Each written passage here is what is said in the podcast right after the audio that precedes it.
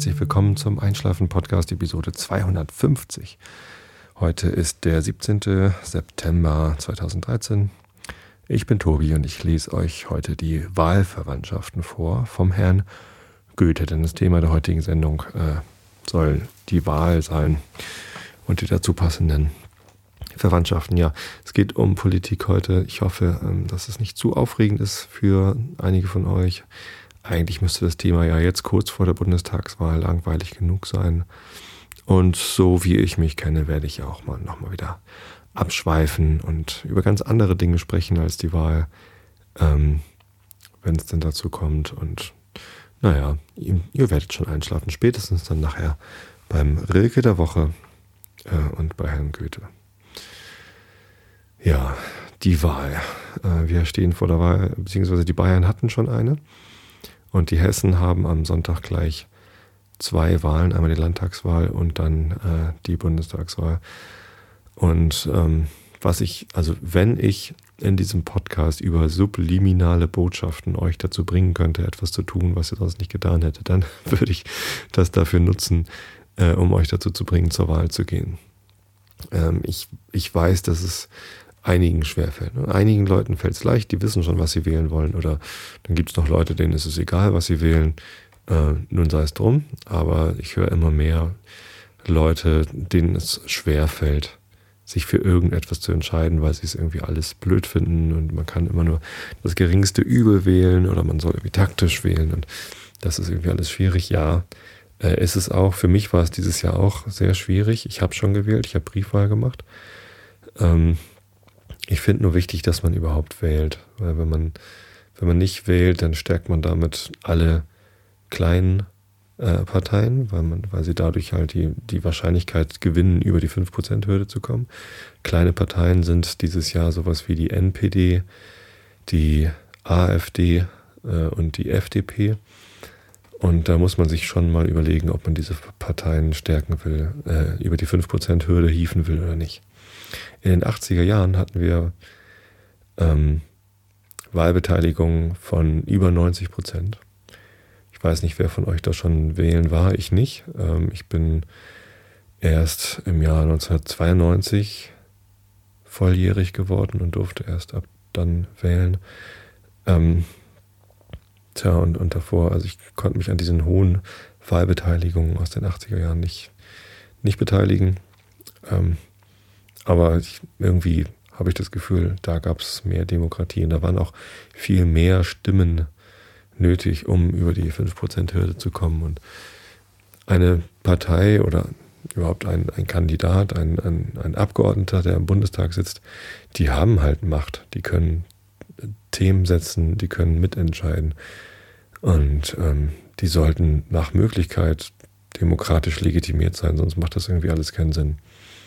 Und wenn man sieht, dass irgendwie, ja, vielleicht irgendwie nur 60, 70 Prozent aller Wahlberechtigten zur Wahl gehen und davon dann irgendwie nur, nur 40 Prozent von diesen 70 Prozent äh, für äh, vielleicht die Gewinnerpartei sind, ähm, dann das sind halt insgesamt doch ziemlich wenig Menschen, die darüber entscheiden, von wem wir regiert werden, von, von wem nicht. Nun will ich ja gar nicht sagen, dass wir von wem anders regiert werden sollten. Ich fände es zwar toll, wenn es Veränderung gäbe, vor allem im System, gar nicht mal in den, in den Parteien. Ja, die Parteien sind mir da dann relativ egal. Ähm, aber wie dem auch sei, also Leute, geht zur Wahl. Lasst eure Stimme nicht verfallen und, ähm, und wählt, wählt etwas, von dem ihr glaubt, dass ihr davon am besten unterstützt seid. Was total hilft, ist tatsächlich der Valomat. Ähm, ich habe am Wochenende den Valomaten ausgefüllt mit meiner Mutter. Also ich hatte das selber schon vorher mehrfach getan und ich habe am Wochenende einfach mal meine Mutter, die ja 75 ist und die ihr auch kennt, wenn ihr den Podcast hier schon länger hört, ähm, ähm, sie einmal das ausfüllen lassen. Sie hatte irgendwie kurz vorher gesagt, ähm, sie hätte was von einer neuen Partei gehört, irgendeine Freundin hätte ihr was vorgeschwärmt und die wollten die D-Mark wieder einführen und die will sie jetzt wählen. Ne? Gemeint war die AfD. Und dann habe ich sie gefragt, ob sie dann weiß, äh, was denn das soll mit der D-Mark und und was sie denn sonst noch so alles wollen. Und das wusste sie natürlich nicht, aber sie war halt davon überzeugt, dass, dass das bestimmt Gute sind. So, ja. Dann habe ich ihr gesagt, was, die, was da noch so im Wahlprogramm steht, nämlich dass irgendwie äh, die Zuwanderung eingeschränkt werden soll, das Asylrecht eingeschränkt werden soll. Und ähm, ja, letztendlich kann man sagen, es ist eine rechtspopulistische Partei. Und ähm, das hat sie schon mal sehr erschreckt. Und dann hat sie ähm, auch, ich glaube, daraufhin den Wahlomaten einmal bedient und diese 38 Thesen beantwortet. Mit er, erstaunlich häufig hat sie gesagt, das ist, da, da, kann ich nichts zu sagen, da bin ich neutral. Ähm, was ich, was ich aber auch gut fand, ne, wenn sie halt keine Meinung zu so einem Thema hat wie Ehegattensplitting, oh, keine Ahnung, äh, dann sagt sie neutral und es kommt trotzdem was Sinnvolles dabei raus. Da war tatsächlich dann die AfD auch ähm, ganz hinten. So. Ähm, insofern bitte füllt einmal den Wahlomaten aus und schaut, äh, ob es nicht vielleicht eine Partei gibt, die zumindest in ihren Aussagen dem entspricht, was, was ihr euch so vorstellt. Äh, mir hat das geholfen, meiner Mutter hat das auch geholfen. Ja, wobei sie hat dann doch äh, gesagt, am Ende wird sie wahrscheinlich eh wieder das wählen, was sie von ihrem leider seit sechs Jahren verstorbenen Mann, also von meinem Vater, äh, mitbekommen hat. Und naja, das ist dann halt mehr so historisch bedingt. Äh, und das ist auch okay. Also man, man muss ja auch mal Stammwähler haben dürfen. Aber ja, äh, für mich war es dieses Jahr halt äh, auch sehr schwierig. Ich hatte dieses Jahr das erste Mal überhaupt kein Bedürfnis danach, taktisch zu wählen. So wie ich es sonst immer gemacht habe, das geringere Übel und dann möglichst taktisch so, dass die Wahrscheinlichkeit, dass das äh, größere Übel, was ich halt wahrgenommen habe, ähm, möglichst wenig Chancen hat. Ähm, aber das, das, wollte ich diesmal nicht und deswegen habe ich mich auch tatsächlich das erste Mal intensiv mit meinen Direktkandidaten auseinandergesetzt, was die wohl so einzeln sagen. Und habe dann auch einen gewählt, von dem ich vorher niemals gedacht hätte, dass ich den wähle.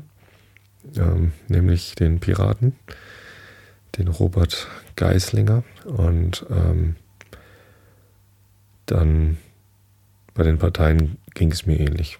So. Ist aber auch ganz egal, was ich gewählt habe.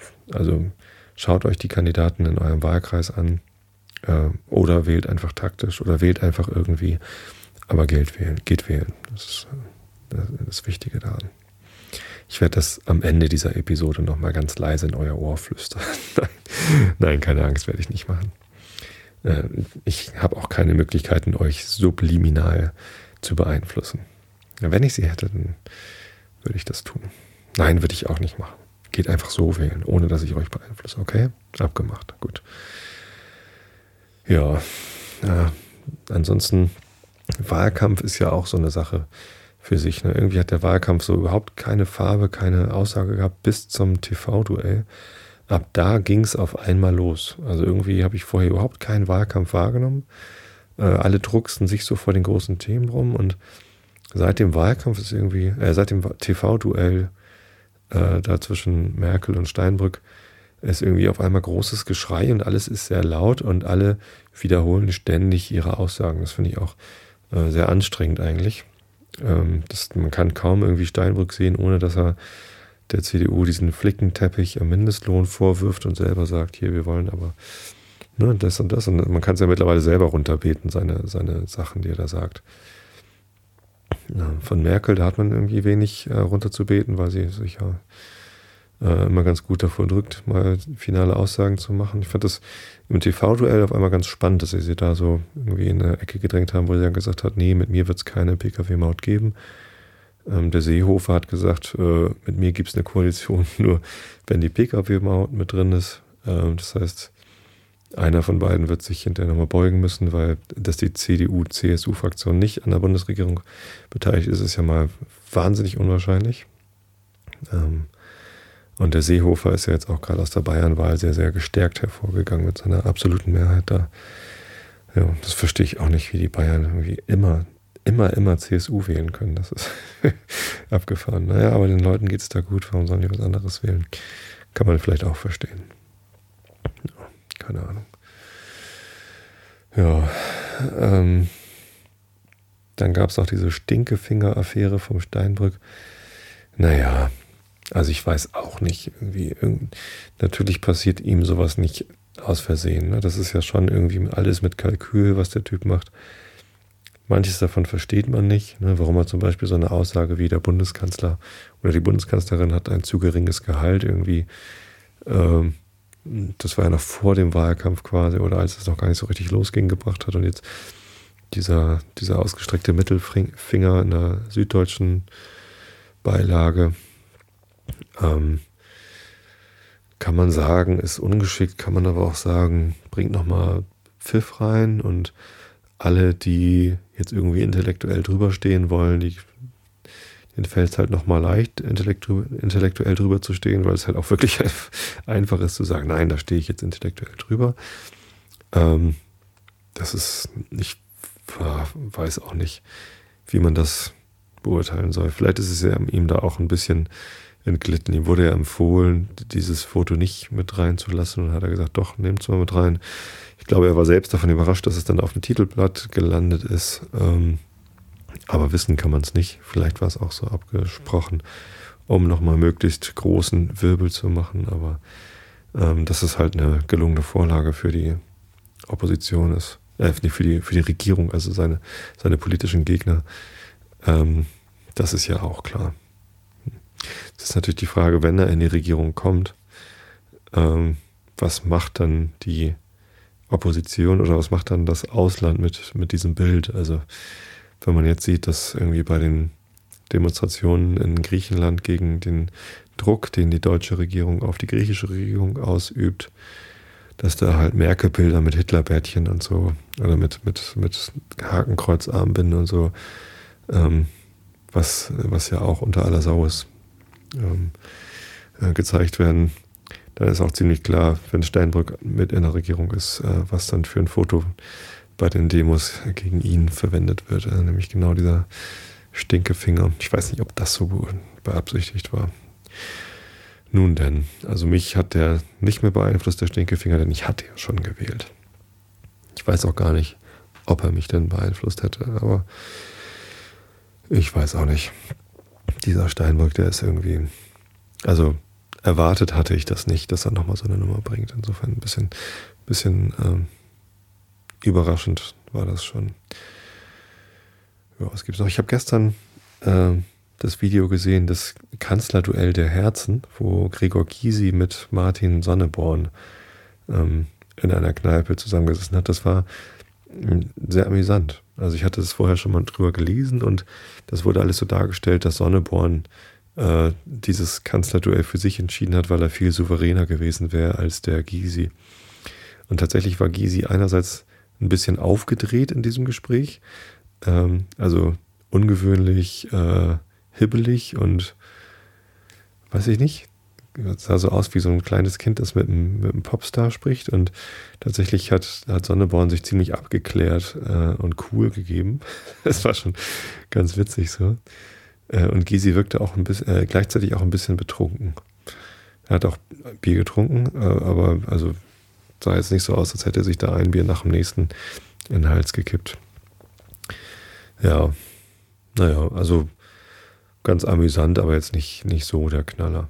Ich muss sagen, ähm, dass ich jetzt, nachdem meine eigene Kandidatur für diese Bundestagswahl nicht geklappt hat, weil ich nicht rechtzeitig 200 Stimmen zusammenbekommen habe, um als unabhängiger Partei, äh, als parteiloser Direktkandidat, unabhängiger Kandidat zu kandidieren, dass ich ähm, tatsächlich, wenn ich die Zeit nochmal zurückdrehen könnte, wahrscheinlich ins Überlegen gekommen wäre, ob ich tatsächlich als parteiloser Kandidat äh, kandidieren möchte oder vielleicht doch lieber für die Partei, die Partei, weil die Partei, die Partei, die ähm, ist mindestens so gut wie parteilose Direktkandidaten, äh, nämlich ähm, ein, ein noch klareres Zeichen gegen die Parteiendemokratie als die Piraten es sein können.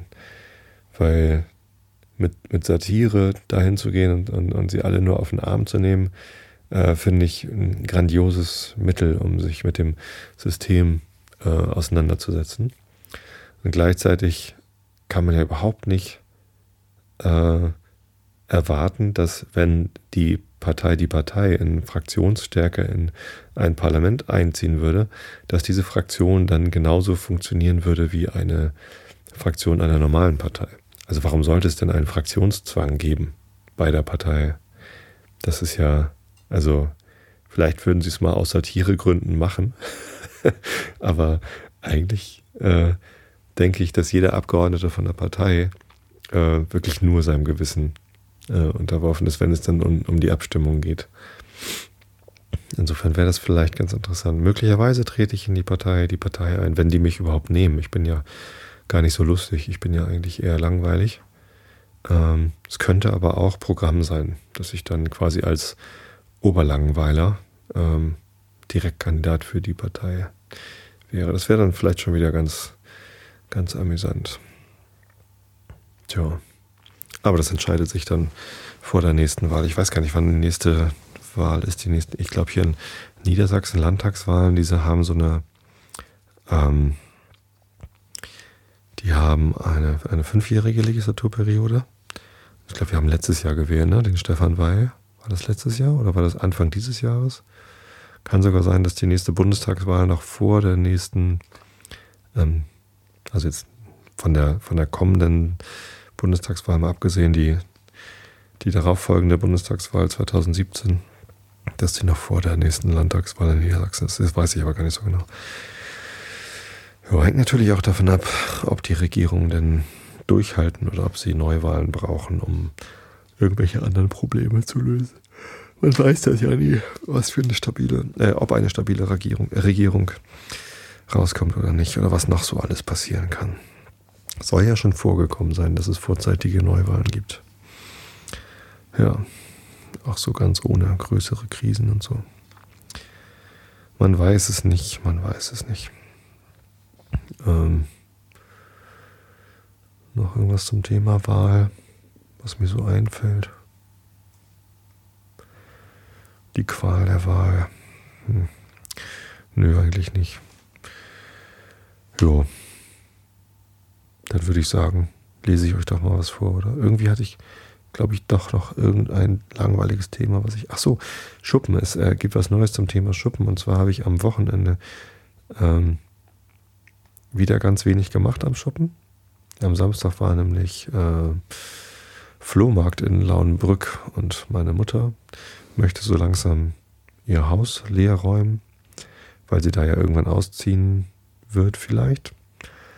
Ähm, Sie sucht gerade eine Wohnung im betreuten Wohnen und hier in Tosted gibt es aber nur ganz wenige Wohnungen, die dann ihren Ansprüchen genügen. Sie hat jetzt halt irgendwie die letzten äh, gut 40 Jahre in einem großen Einfamilienhaus gelebt und möchte jetzt ungern in eine Einzimmerwohnung ziehen, was ich gut nachvollziehen kann. Das heißt, sie möchte halt wenigstens zwei Zimmer haben, lieber noch irgendwie zweieinhalb. Ähm, und davon gibt es einfach nicht so viele Wohnungen für, im betreuten Wohnen hier in Tosted. Und deswegen ähm, hofft sie, dass sie irgendwann eine bekommt. Äh, und wenn sie eine angeboten bekommt, dann, dann wird sie die wahrscheinlich auch nehmen.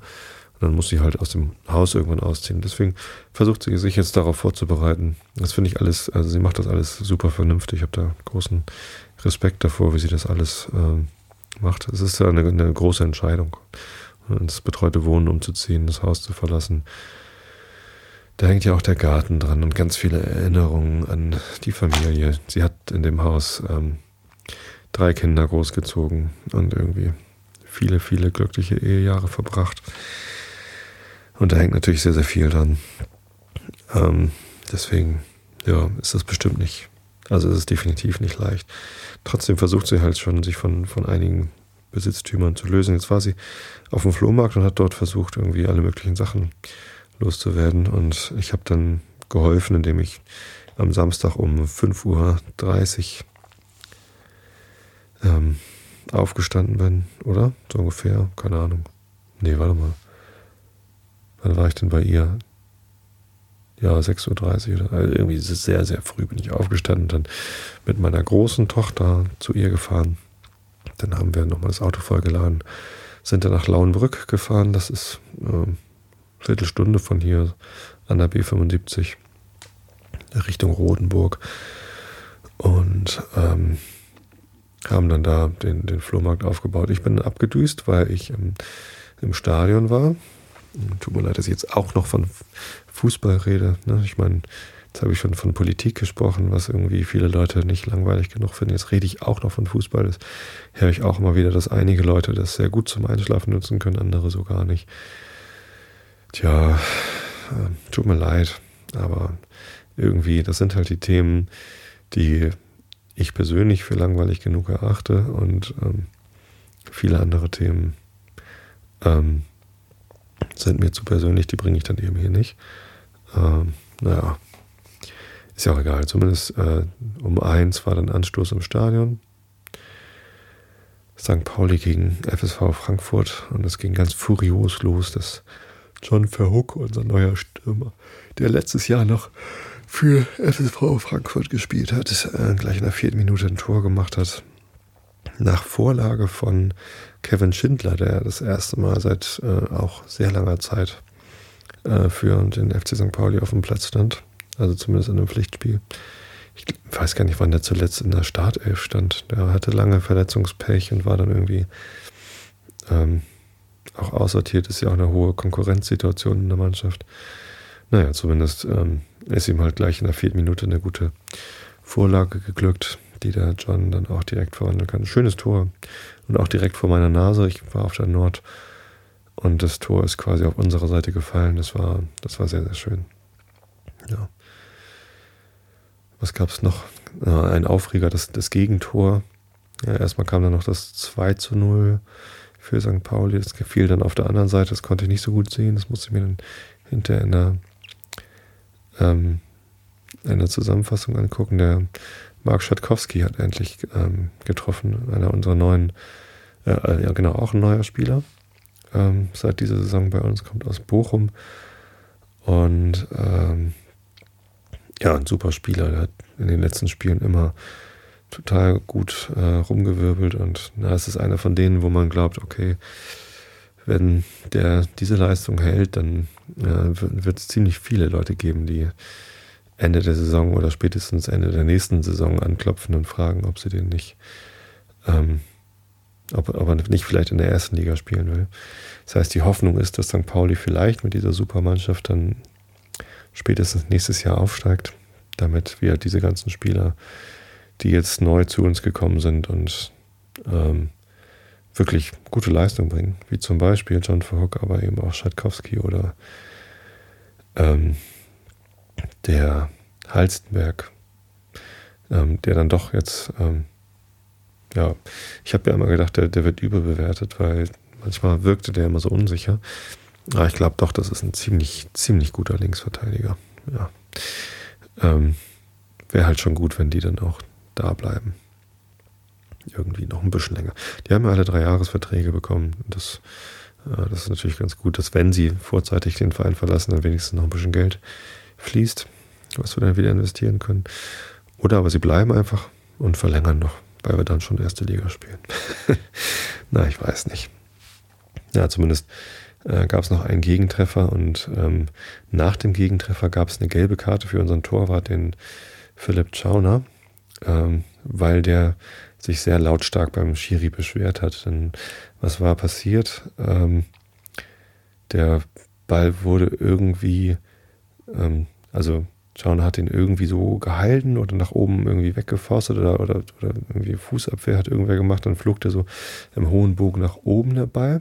Und einer der Gegenspieler und Halzenberg fielen auf Chauner drauf im äh, Strafraum, also im, im, im Torwart 5 Meter Raum oder 7 Meter, nee, wie heißt der? Naja, zumindest in diesem engeren Raum da, wo der Torwart eigentlich nicht vom Gegenspieler behindert werden darf. So, nun, war es aber so, dass tatsächlich dann ein Gegenspieler und ein eigener Spieler auf Philipp Schauner drauf lagen, sodass er halt nicht aufspringen konnte, um dann den nach oben geflogenen Ball zu retten. Äh, der, der Ball flog dann also einfach wieder runter. Dem Arm Halstenberg ähm, äh, auf den Knöchel oder so. Der konnte also auch gar nicht großartig was machen, weil der lag dann ja auch gerade auf Jauner drauf, zusammen mit dem Gegenspieler. Und dann ist der Ball halt so ins Tor getrudelt. Ein sehr unglückliches Tor.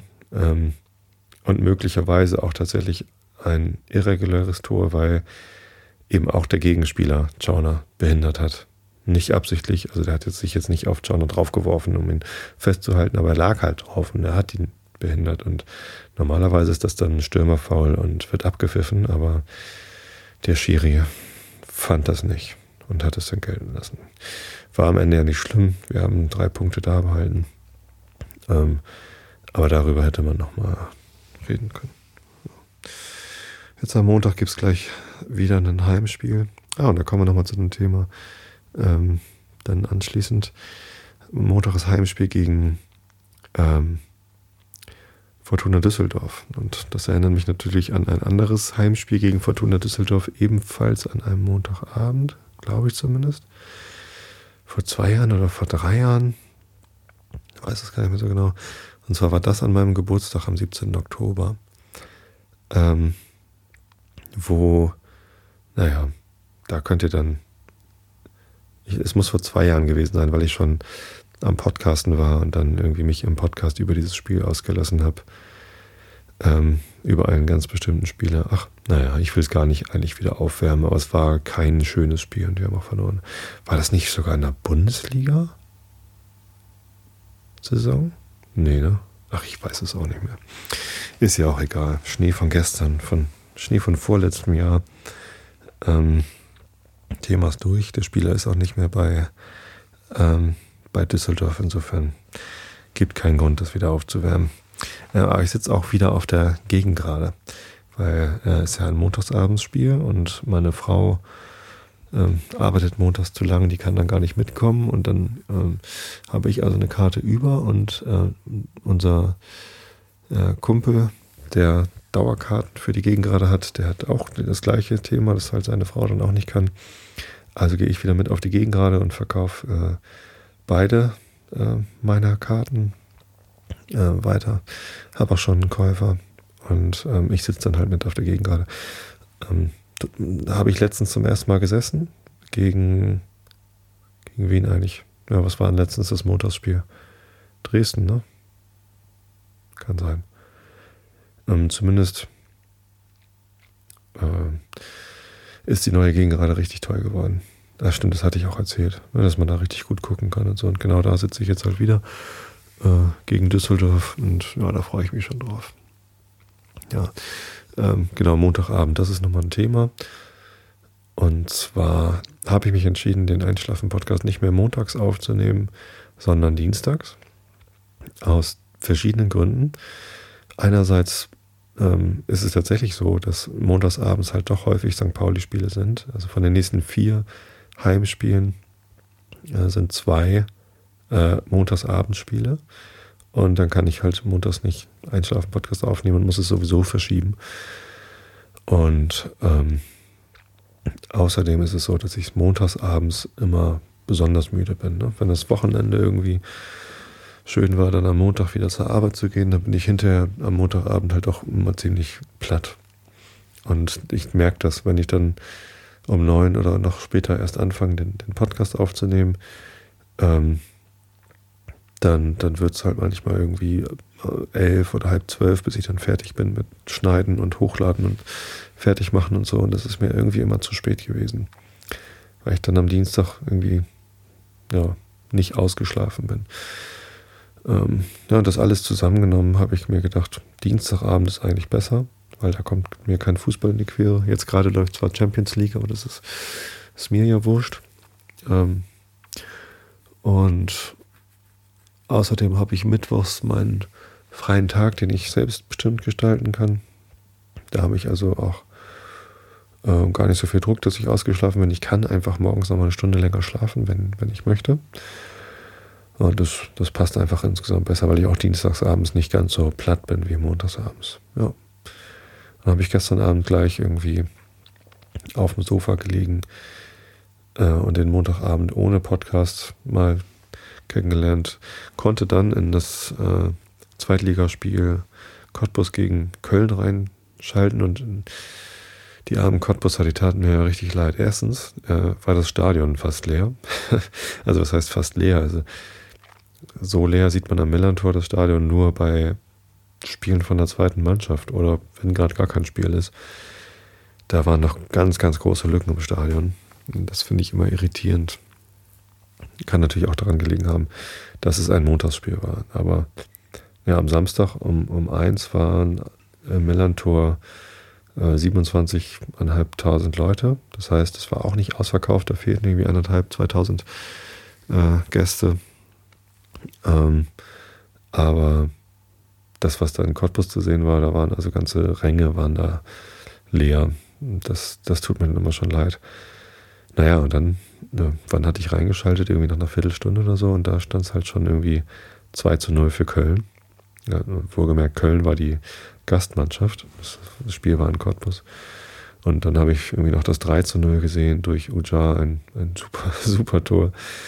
Äh, und am Ende stand es halt 4 zu 0 für Köln. Ähm, aber ich habe dann gar nicht so viel Fußball geguckt. Ich habe stattdessen mit meiner Frau die neue Serie angeguckt. Arrow heißt sie. Es ist so ein bisschen Robin Hood auf modern. Ähm, irgendwie Milliardärssohn äh, strandet in der, im südchinesischen Meer oder so und ist für fünf Jahre verschollen und wird dann äh, wiedergefunden. Hat sich in den fünf Jahren aber zu einem Superhelden verwandelt, der irgendwie so äh, sehr, sehr gut kämpfen kann und hat von seinem Vater den Auftrag bekommen. Also sein Vater war halt der, der Milliardär und der, der hat dann in der Stunde seines Todes hat er sich ganz doll dafür geschämt, dass er die Stadt, äh, in der seine Firma war, so ausgebeutet hat. Ähm, und hat dann seinem Sohn eine Liste von Namen gegeben, halt die Geschäftsleute, mit denen er gemeinsam die Stadt ausgebeutet hat. Und jetzt soll sein Sohn äh, die Stadt rächen und seine bösen, bösen Geschäftspartner ausmerzen äh, oder bestrafen. Naja, und das, das macht der Sohn dann natürlich mit Flitzebogen. das ist ein bisschen albern, aber ähm, eigentlich ganz lustig. Wahrscheinlich gucken wir nächsten Montag dann die zweite. Nee, gucken wir nicht. Nächsten Montag bin ich im Stadion. Aber meine Frau guckt bestimmt die zweite Episode. Na, wie dem auch sei.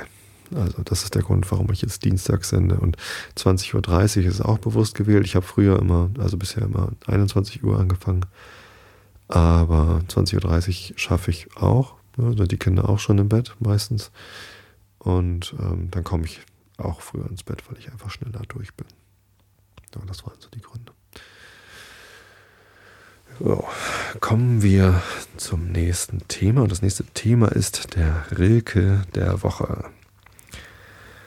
Letzte Woche gab es da die Mädchenklage und heute am Strande aus dem Band 88 Gedichte. Vorüber die Flut, noch braust es fern, wild Wasser und oben Stern an Stern. Wer sah es wohl, o selig Land, wie dich die Welle überwand? Noch braust es fern, der Nachtwind bringt Erinnerung und eine Welle verlief im Sand. Oh. Sehr poetisch. Und nächste Woche gibt es dann die, äh, die Gazelle. Gazella Dorcas. Das ist auch bestimmt ein, ein würdiger Rilke der Woche. So. Und weil diese Sendung das Thema Wahl hat, lese ich euch, wie schon mal geschehen, die Wahlverwandtschaften vor von Goethe. Zumindest ein Teil daraus. Warum hatte ich das eigentlich wieder abgebrochen? Gab es dafür einen Grund? Ach, ist ja auch egal. Ihr werdet schon einschlafen können und ein zusammenhängendes Buch seid ihr sowieso nicht gewohnt. Also, Augen zu und zugehört. Wir sind bei ungefähr 2% in der Kindle-Ausgabe. Und doch ist es in manchen Fällen, versetzte Charlotte, notwendig und freundlich, lieber nichts zu schreiben, als nicht zu schreiben. Eduard fand sich allein auf seinem Zimmer, und wirklich hatte die Wiederholung seiner Lebensschicksale aus dem Mund Charlottens die Vergegenwärtigung ihres beiderseitigen Zustandes, ihrer Vorsätze, sein lebhaftes Gemüt angenehm aufgeregt. Er hatte sich in ihrer Nähe, in ihrer Gesellschaft so glücklich gefühlt, dass er sich einen freundlichen, teilnehmenden, aber ruhigen und auf nichts hindeutenden Brief an den Hauptmann ausdachte. Als er aber zum Schreibtisch ging und den Brief des Freundes aufnahm, um ihn nochmals durchzulesen, trat ihm sogleich wieder der traurige Zustand des trefflichen Mannes entgegen. Alle Empfindungen, die ihn diese Tage gepeinigt hatten, wachten wieder auf, und es schien ihm unmöglich, seinen Freund einer so ängstlichen Lage zu überlassen. Sich etwas zu versagen, war Eduard nicht gewohnt von Jugend auf das einzige verzogene Kind reicher Eltern, die ihn zu einer seltsamen, aber höchst vorteilhaften Heirat mit einer viel älteren Frau zu bereden wussten, von dieser auch auf alle Weise verzärtelt, indem sie sein gutes Betragen gegen sie durch die größte Freigebigkeit zu erwidern suchte, nach ihrem baldigen Tode sein eigener Herr auf Reisen unabhängig, jeder Abwechslung, jeder Veränderung mächtig, nichts Übertriebenes wollend, aber viel und vielerlei wollend, freimütig, wohltätig, brav, ja tapfer im Fall, was konnte in der Welt seinen Wünschen entgegengestehen. Bisher war alles nach seinem Sinne gegangen. Auch zum Besitz Charlottens war er gelangt, den er sich durch eine hartnäckige, ja romanenhafte Treue doch zuletzt erworben hatte. Nun fühlte er sich zum ersten Mal widersprochen, zum ersten Mal gehindert, eben da er seinen Jugendfreund an sich heranziehen, da er sein ganzes Dasein gleichermaßen äh, gleichsam abschließen wollte. Er war verdrießlich, ungeduldig, nahm einige Mal die Feder und legte sie nieder, weil er nicht einig mit sich werden konnte, was er schreiben sollte. Gegen die Wünsche seiner Frau wollte er nicht, nach ihrem Verlangen konnte er nicht. Unruhig wie er war, sollte er einen ruhigen Brief schreiben. Es wäre ihm ganz unmöglich gewesen. Das Natürlichste war, dass er Aufschub suchte.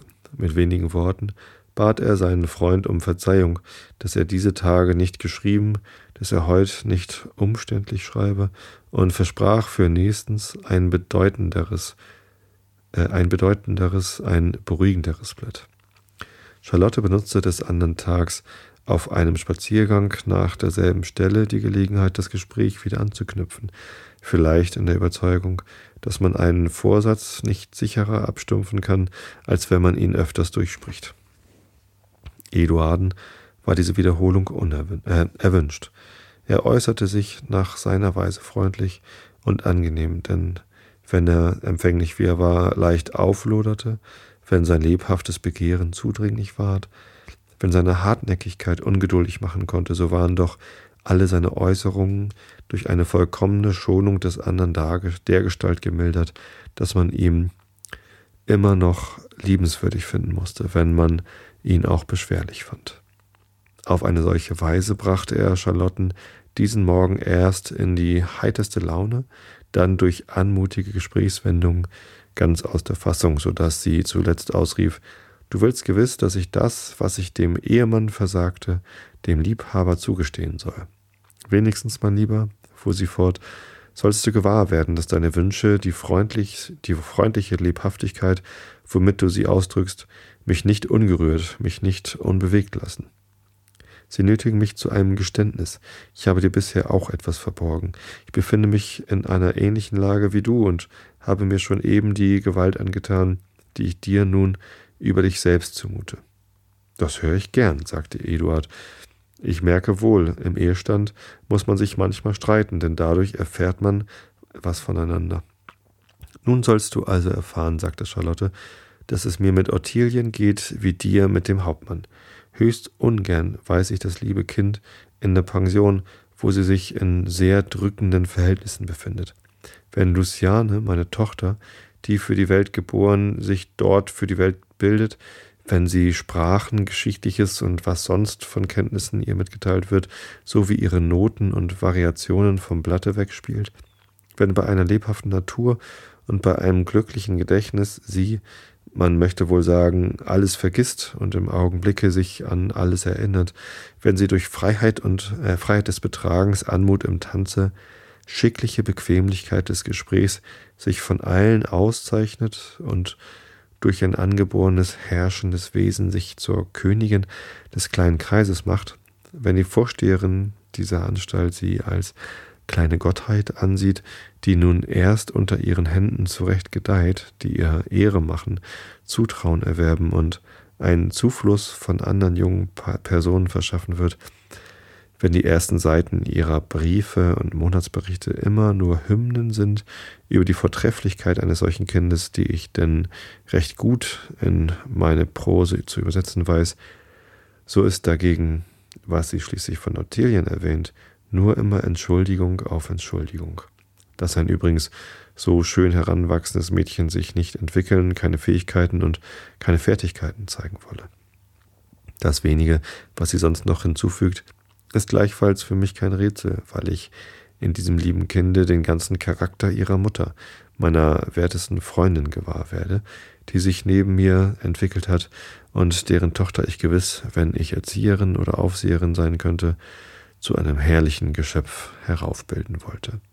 Da es aber einmal nicht in unseren Plan geht und man an seinen Lebensverhältnissen nicht so viel zupfen und zerren, nicht immer was Neues an sie heranziehen soll, so trage ich das lieber, ja, ich überwinde die unangenehme Empfindung, wenn meine Tochter, welche recht gut weiß, dass die arme Ottilie ganz von uns abhängt, sich ihrer Vorteile übermütig gegen sie bedient und unsere Wohltat dadurch gewissermaßen vernichtet. So, äh, doch wer ist so gebildet, dass er nicht seine Vorzüge gegen andere manchmal auf eine grausame Weise geltend machte? Wer steht so hoch, dass er unter einem solchen Druck nicht manchmal leiden müsste? Durch diese Prüfung wächst Ottiliens Wert, aber seitdem ich den peinlichen Zustand recht deutlich einsehe, habe ich mir Mühe gegeben, sie anderwärts unterzubringen. Stündlich soll mir eine Antwort kommen, und alsdann will ich nicht zaudern. So steht es mit mir, mein Bester. Du siehst, wir tragen beiderseits dieselben Sorgen in einem treuen, freundschaftlichen Herzen. Lass sie uns gemeinsam tragen, da sie sich nicht gegeneinander aufheben. Wir sind wunderliche Menschen, sagte Eduard lächelnd. Genau. Und an der Stelle lese ich dann nächstes Mal weiter bei den wunderlichen Menschen, wenn ich wieder Wahlverwandtschaften vorlese. Also, ich wünsche euch allen eine gute Nacht. Schlaft recht gut. Bitte geht zur Wahl. Das ist keine sublime Botschaft, sondern einfach eine Botschaft. Und ähm, ja, ich habe euch alle lieb. Bis zum nächsten Mal.